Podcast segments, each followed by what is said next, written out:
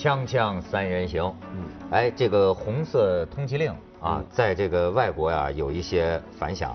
这个开头啊，有人说这个，你知道在加拿大呀，有的人还说他们外国人就爱搞这些个人权的事儿哈。呃，有的就说，有的律师就说，说这个通缉令啊，水分很大，很多人并非贪官。呃，这个甚至美国之心，呃，美国之心呢，美国之音啊，那不就是他的心吗？他说名单中只有十六人是政府高官，有的企业家只是卷入民事纠纷，是因为什么政治反对派的支持者和资助者而被通缉。但是实际上，西方帝国主义、资本主义都是在造谣，你知道吗？然后，这个首先在百人名单当中，是一把手的就达到四十八人。你知道吗？涉嫌贪腐的达到百分之六十，而且其中很多人是国有企业的管理层人员，都是党员领导干部，所以触犯党纪国法必要受追查。你可你可以看看照片，这是最近呃北京抓回来一个，这是叫孙鑫的，从柬埔寨哦被押解回国，这是北京新闻出版局原来的出纳。到了柬埔寨，听说也出纳出纳能够出纳就搞钱呐，弄了贪污贪污上千万。出版啊出什么叫北出版财务北京新闻出版局的出纳，你你都不知道出纳这个词儿是吧？我知道出纳，但是就这听起来像一个特别小的一个职会计嘛，会计嘛就是。会计最容易贪钱了，他要是不法的话，所以他要不是也是没有废了本行。在柬埔寨靠什么谋生呢？嗯，会计，在柬埔寨也是做专业人士，专业人士，对。对但是这个我就不是，还不是啊？你说，我想说啊，你刚刚说到那个人权问题啊，嗯，我我你说有这样的一种事儿，就是当然国外呢是有很多中国跑出去真真正的所谓的流亡人士也好，反对派也好，但还有一些是怎么样？你知道现在有些专门帮这些人搞移民，怎么搞？假如你贪官。嗯，你比如说你是个民营企业家，你贪腐是吧？你外逃，逃出去，但是你逃出去之后，你将来呢？你你虽然就算现在没有引渡条例或怎么样，你好像安全，但谁晓得哪天会怎么样？比如说现在来这红色通缉令是吧？你知道他们怎么搞来确保自己安全？嗯，几个路子，其实这个路子，你钱够多的话，你我们一般以为他去了就低调吧，对不对？但你看这回出来，有些名单上的人不是这么干，他高调，高调投入当地政治。嗯，比如说民主国家里面，你去拉拉结一些这些巴结一些议员啊，给钱资助啊，甚至自己来参选，把自己变成政坛人物的一部分。那么这个时候，将来中国要怎么引渡你就很困难。还有一种，这个更绝，这就所谓政治反对派，怎么样？你本来一辈子就是表面上都是乖乖牌，很听话，好党员，然后贪污腐败，哦，跑了到外头，一到外头之后，就有一些人。他隔几天就没到几天，跑到那边的中国大使馆前面举牌抗议，然后要人拍下来，对对对，拍下来，拍下来。这时候呢，再到当地，我要政治庇护。你看，我是反对派，经济犯冒充政治犯。对对对对，对 这招老来了。对，这招以以前就常用，以前一直就有。最有用的就是法轮功，呃，然后就藏毒。对对对，然后他这把这两个东西照片一拍，对，最好不能同时举着，一个手藏毒，一个是法轮功，好了。政治避难，而你说的头一种人，我跟你说，正是我下边想讲的这个人，迈克尔牧羊城。什么什么什么 迈克尔？中文名程牧羊，在在加拿大已经有了外国名字，迈克尔点儿牧羊点儿城，迈克尔牧羊城。成牧羊，你再看看他的像，哎，这是谁？尔冬升。你觉得像不像尔冬升？你觉得像尔冬升？吓死人了，你是不是？对他们有人说他长得像张国荣，我觉得也不像张国荣，像像尔冬升。别污蔑我们哥哥。对对对对，牧程牧羊啊，他他还有一张，你再再看看，这是他在加拿大的房子啊，豪哲就在温哥华西区。就在温哥华，对吧？温哥华西区，哦，好地方。的三个孩子都上的是私私校，就当地名贵的私校。你说的太对了。你知道这个迈克尔牧羊城呢，在加拿大跟这个 联邦、省市三级的议员，他都有政治捐款。嗯，所以现在他的新闻一发呢，有些议员在当地纷纷开发布会，就说我如果证明他是犯罪者，我们会退回这个钱。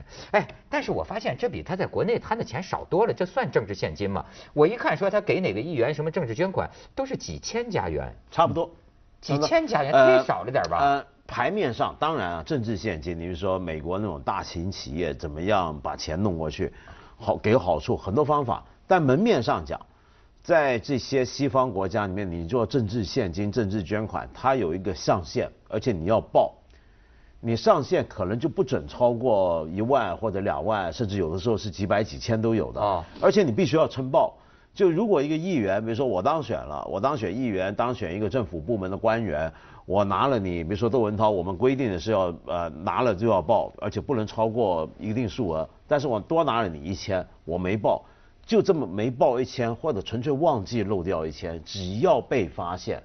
你整个人就完蛋了。不是，那这样的话，那我也可以去影响政治了。几千块钱施舍给他们，可以啊，可以啊，那就能影响了。台面上，可以啊，台面上。不是，就说这个迈克尔牧羊城呢，在当地也是大这个做房地产的，好多好多地产项目。然后就是说他的，你看他还真的是对政治有兴趣。嗯。他的女儿就是咱们去的那个大学，什么哥伦比亚那个那个那个 UBC，对，就读读政治。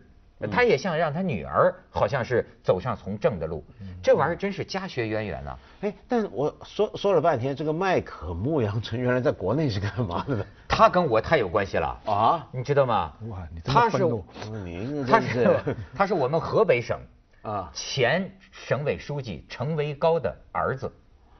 是，牧羊城是韦高城的儿子，你知道吗？这个，而且呢是跟啊，大概是官二代，官二代。他最后是取得了香港人的身份，在香港人的身份上去了加拿大。现在呃，把他弄回来有个麻烦，就在于他是已经是取得加拿大永久居民身份。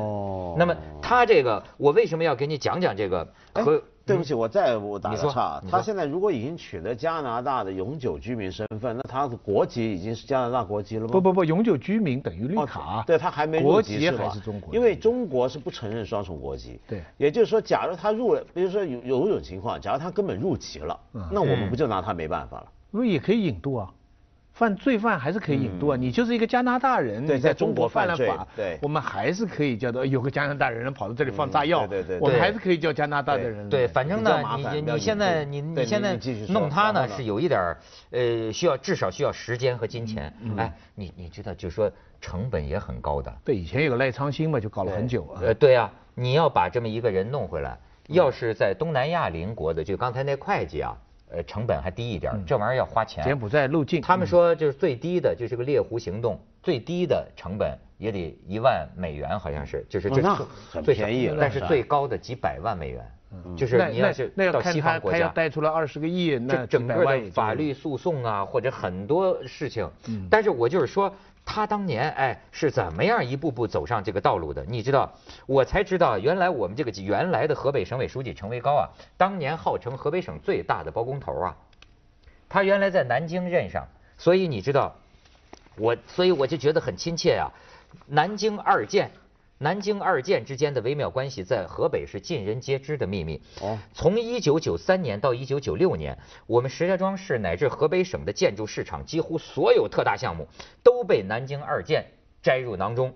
程维高因此得了个外号——河北省最大包工头。那作为这个包工头的少爷，这迈克尔牧羊城呢，他自然捞了好处。南京二建曾经为这个迈克尔牧羊城慷慨垫资三千多万元，干嘛呢？直到二零零零年程牧羊出逃海外，还有一千多万没有归还，而且他还跟什么有关系啊？这牧羊城，你别看他长得像影星啊，他的第一桶金跟那个当年那个过把瘾有关系。什么过把瘾？那个电视剧。你这是那个根据王朔的小说改编的，但是哦，过把瘾就死，过把瘾就死，那那就是谁呀？那个女演员我都忘了，跟王志文演的，当年很火的电视剧。他呢，给自己弄了个制片人的头衔他就是拉广告，你知道吗？就是他的很多钱来自于都知道他是省委书记的这孩孩子啊，他就跟企业拉广告，最后拉来这几千万的广告，甚至有的能够到什么程度啊？给你这企业拉了几百万吧。你这个广告费啊，签了合同打到我私人的户口上吧。比方说，我答应给你在中央台或者在哪个电视台放广告吧，最后这个广告不放了，钱就收了啊？还能这样？就这样呢？就你就这这卖卖当年在国内啊，这都是有公开。是我们嗯嗯报道道义有道了。对对，还不如那俩绑匪。就是啊，这个你你你知道，到最后说牧羊城啊，到外国看着挺洋气，经常衣香鬓影的跟政界人士。实际上当年在我们石家庄，你看也挺土鳖的，在车后边放着编织袋，十万块钱一个编收编织袋收钱呢，收现金呢，收的钱太多了，就每天。在车后边就装编织袋，就把钱放车后箱。有的时候刚收了钱，高兴，哗拿出三万，啪叽就扔司机身上。牧羊城啊，我很羡慕啊，你这真是。不过现在这种通缉令啊，它起了两个作用，是我觉得是很明显的。一个就是有很多中国犯规犯法的人呢，有一个假定，就是说我犯的是共产党的法，只要离开了这个地方，嗯，我就安全了。嗯，对不对啊？嗯，现在等于是一个信息，就是说，哎，你别以为你逃过了这一关，因为你犯了共产党的法，这个贪腐的这个是全世界都是法。嗯，啊，西方国家他可能对贪腐管得还更紧，所以这个这是一个一个一个一个很好的警告。我觉得他的目的哈，还不仅仅是追回一点钱或者给人一些惩罚，更主要是国内现在正在贪腐的千千万万的这些贪官。对他们是一个警告，就是说你没有一个安全的地方可以让你逃走。不过，不过这个事儿呢，就现在成不成呢？就是红色追击令出来或者猎狐行动出来，当然原意很好，但出来之后到最后的收效有多大，我觉得还要观察。嗯，他中间会遇到很多问题的。那些问题包括什么？比如说最明显就是赖昌星那个案子，拖了那么久，我们就看到它牵涉到一个中国法律跟对法律的看法，整个法司法制度。跟国外的司法制度能不能对接，或者有没有可以碰得上的平台的这个问题？因为你在国外，你比如说他们说他们现在受到西方国家或者他们出逃地方的保障，他给你讲人权，对吧？他到中国大使馆闹一闹，结果 变成了政治犯。嗯，那很多这种问题很复杂。那么这些东西他全都这个就是我要讲的第二个好处。我讲第一个好处是对国内的贪官的一个震慑，嗯，对不对？第二个好处就是说，就在这两种不同的法律系统的艰难的交接当中，嗯，对我们的正在进行的法治的反贪腐会有好处。嗯，就是有些东西，比方说我们原来如果说有的话，我们是从政治运动的角度来讲，嗯，对不对？你你老爸完蛋了，你儿子就完蛋了；你老爸没事，你就被包庇了。嗯，诸如此类，从从搞运动的方式来反贪腐。那你跟另外一个法治系统一接的话，就是反贪腐是应该这个社会常态嘛，所以我觉得这是第二个好处。嗯，对，第三个好处咱们广告之后接着聊啊，锵锵三人行广告之后见。哎，你说这个牧羊城啊，我为什么我就对他比较关心呢？就是它这里边反映有些问题。你看啊，这个当年程牧羊和保定民营企业八达集团与外资以外资名义。与石家庄新华区政府什么市场管委会成立了一个房地产有限公司，这是个民营公司吧？急需五千万投资款，按规定，财政厅的钱不能转给民营企业，就是你政府之间的钱只能政府之间周转嘛。但是在他爹这个程维高书记的这个这个授意之下啊，程维高批了嘛。财政厅，河北省财政厅让保定市财政局办借款手续，从省财政资金中拨给这个八达集团民营企业八达集团三千七百万，后者很快把钱全部打到牧羊城的香港账户上。哎，我现在就觉得，就说因为反贪揭出来一些事情之后啊，我作为这个小民呐，我就觉得经常有点，甚至你看。当年那个内蒙古那个杀了他情妇的那个呃那个赵黎平赵黎平那个案子，他之前牵涉那个案子，那天我在这念嘛，根据财经的报道啊，我都发现有些事情不是我能想到的，嗯，就是等于是啊某地的政府的钱可以用来去行贿另一个地方的政府官员，嗯。嗯，因为。就公公款行贿，公款，咱咱以为这个你行贿不都是私人掏钱行贿，现在都变成领导一批公款支出，这公款支出是为了什么？是为了到那边打点，打点的是谁呀？还是那边的公款的这就公公家的机构？你说这个其实早就，你怎么会一点都不晓得，这早就尝试了。我是多纯洁的孩子。我我跟你这纯洁的孩子，我就就把这个世间的险恶告诉你。你知道这两年不是打贪之后啊，有个东西被遏制了嘛？嗯，就是北京不是全国吧，那种呃叫做什么购物卡啊，听说过吧？那种消费卡，百货公司的或者商场的，不是常发那种礼宾券那种卡吗？那么现在这种卡被遏制住了。你知道这种卡过去就常常用来干这事儿，表面上看其实都不是贪，怎么样讲呢？他是讲，比如说，你看各省各地不是都有驻京办啊、驻京人员啊，或者怎么样，或者他不一定是驻京办，他可能是有很多驻京的小单位、事业单位、国营的事业单位、省地方办的到北京派了，他每到过年过节。然后他们就要想办法给京城里头某些官员、相认识的官员送点贺礼啊什么的。那送卡送什么礼好呢？就送那种商场的那种购物卡。嗯。那你想想看，如果我在北京市，比如说我当个不晓得什么部门的一个一个小处长，嗯，那么全国几十个地方，然后被我管辖或者我有机会管得到的、接触到的那些各省地方的事业单位加起来可能有几百家。嗯。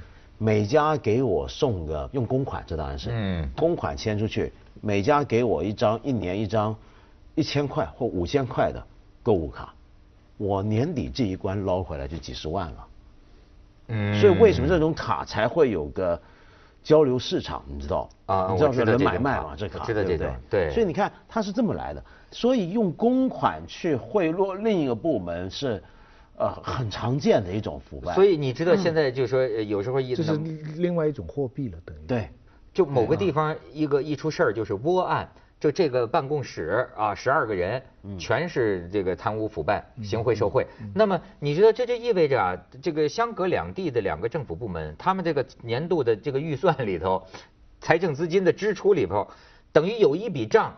是行贿另一个地方的某一个政府部门的，那么他不是我原来理解是行贿某一个人，他现在不是啊，他有的时候是这一个部门就要这个过路费，加强合作嘛，对吧？你要办成这件事儿，加强合作嘛，这种事情更没有顾忌了，对，因为对呀，你还是你给的人呢，是为了我们这里的地方利益，对，对不对？我我我本来东西我从湖南运到你河北我有困难，嗯，现在我花了这笔另外的钱。我们这个困难就解决了，所以我是为公心。对预算上面我听过。那你河北来说，我给这个好处，我我有收益，我这里奖金也发得出去，大家也高兴，这都是出于公心啊，都是一片担心啊。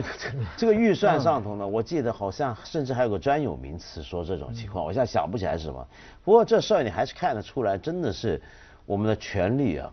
就不受制约，就会大搞成这样。你看那个迈克陈维扬是吧？迈克尔牧羊城，牧羊城，我准备找他去。对，他老乡，老乡。他，你看他爸爸，他，你你明明规定的是政府部门的钱不能够转进私人企业，民营企业，民营企业不能这么转进。但是由于这个省委书记签个字儿，他受益就能。那这个规矩在哪里呢？就规矩碰到领导的时候，就是领导说了算，不是规矩说了算。对对。你现在回头看，我们其实绝大部分的腐败问题在哪？其实规矩都在，规矩，但是没人管。但问题是你你设身处地，你在这个中间的环节，你是办公室主任，你说你是这个财政厅的这个主任，你收到了这么一个东西，叫你把这个先不说，你要是抵制的话，你要是揭露的话，你完蛋。先不说最坏的，更何况。您可能也是这书记提拔的，对呀。你今天有这个位置，也是转转的书记的什么人给你这个位置的？所以你你看，你一权衡利弊，你要抵制全是坏，你要顺手过去，你还在报恩。说不定还中间还也能捞点好处。说不定中间你跟那绑架犯一样，两千八百万你还扣下一点。你你你你你知道这里面就有一个有百利而无一弊的事情，这个谁不做呢？这个里面有一种就是呃可争议的东西，就是说啊，你某种程度上说这个照章办事的人，有些时候也有一些弊端，也可能变得很讨厌。呃，就是你比方说，哎，呃，财政厅厅长就说，这这几千万。转给一个民营企业，其实中国人是认官大，你发现没有？官比法比规章大。哎，就像某个私营公司，你这咱能理解。那管公司有什么章程啊？我这老板，老板，老板我说这样办了，对，那老板的话就意味着可以打破规范，对，这个你私人公司咱也不管你这个，对吧？但是呢，在这个国家单位里或者政府单位里，有的时候你比如说，我想说什么事儿啊？就是你记得前一阵李敖这个事情，李敖还发飙了，就是吴思远他们就是想让李敖呃办一个这个香港的这个那叫什么？呃，什么什么专才啊，还是什么？就是帮你，对对对，你办到一个香港身份。对对。那这个我我这里常常收到那个审批材料。对对对对，这个这个李敖先生呢，他他他自个儿也也高兴，就觉得我有这么一个身份也不错。嗯。结果没想到呢，这个香港的这个办事儿的不批，就是这种不是不批啊，就是按照他们这个本本呢条文呢，就是说你有案底。你有案底，你在台湾坐过牢，你要解释你为什么在台湾坐过牢。那家李敖这样的人，我就觉得太受侮辱了。说你们知道我老子是谁啊？对吗？我在台湾坐的是政治牢，政治牢，对吧？我是为了台湾的言论自由，我我我坐的牢是曼德拉性质的牢。那你们这帮香港人就是就就是这种，香港不管他只满脑子就是什么都不懂，只有这些个教条，对吧？然后后来我看吴思远他们那些人，有些人也说说对于某些人物，对吧？你这个香港就不能再这样这样照教条办事儿。嗯。哎，这要在另一种情况下，一个大人物，你的高官对吧？他明白这个事情的意义和性质，说这样一个人引入我们香港是非常好的。嗯。大笔一挥，省略了很多。嗯。但是你看，他有时候会发生这个矛盾。咱们先去下广告，锵锵三人行，广告之后见。我常接到这样的这个审批材料，反正那个要求专才输入进入香港的，跟文学有关的，他大概就会给一些系主任啊、大学的。你们来来看看，哎，我看看。我我是说实在话，我看到有些我认识的，哎，我就帮帮忙。反正这个香港多一些专才是好的嘛。那你说的那些规章制度，香港是是有点 stubborn，有时候很讨厌，但是我觉得还是利大于弊。嗯，我觉得这些程序哈，就不管一个什么样东西，哎，还是利大于弊。国内现在我觉得情况，我我看到的情况啊，其实是有改善的。对，有现在有些人啊，他就会这样来说，比方说这件事情上面疲劳，嗯，这个你你你明摆着，这个事情是偏帮什么什么的吧？啊，比方说你当地的啊呃官员，你就在自己当地打官司啊等等等等，但是他们都会在说，现在这种形势下。大家要有个底线，嗯，就是说，哎，就是说，你看，为什么不讲良心，不讲理想，共产主义理想？你至少也要担心一下王岐山到时候派一个组风险，对不对？你你你不是你一个地方，你你的一把手就是老板，嗯。因为你还有其他的人可能来干预你这个，嗯，这个一把手。可是，所以你这一个小的地方不是让你可以为所欲为。你知道，所以我现在跟这些当官的提个醒，我就就你知道，现在有些当这个中层官吏的，哎，今天这个真是听起来的瘆得慌。嗯，他有的时候跟他的上级谈话的时候，他录音。对，明白吗？对，他他在兜里啊。对，现在都搞这个窃听，就是说我可以当你这个叫白手套还叫什么？我可以帮你。就王立军之后，对 这个，但是呢，哎，他的上级都不知道。嗯。他跟他上级的这个对话，甚至是电话录下来了，录录下来。嗯。你知道，你所以，据我所知，现在好些人都在自家电话机上，你其实要小心。你知道，手机我不知道，好像录不成，不就就录电话？可以可以，也也可以是吧？在座机上。非常容易就接一个录音笔，嗯我现在知道，不止不止三四个当官的，他家里的这个电话都装上装了这个东西，就是说他说到有些话的时候，他一摁，他全有录音证据。可是我我一直在想啊，呃，你不能够只透过恐惧去让人尊重规则。嗯，对规则的尊重的那个动力啊，我们今天靠的是恐惧。你比如说，呃，今天是让所有的官都怕出事儿。呃，但是呢，我觉我我我不知道对不对，我总觉得对规则的尊重的动力，可能除了恐惧还有别的东西。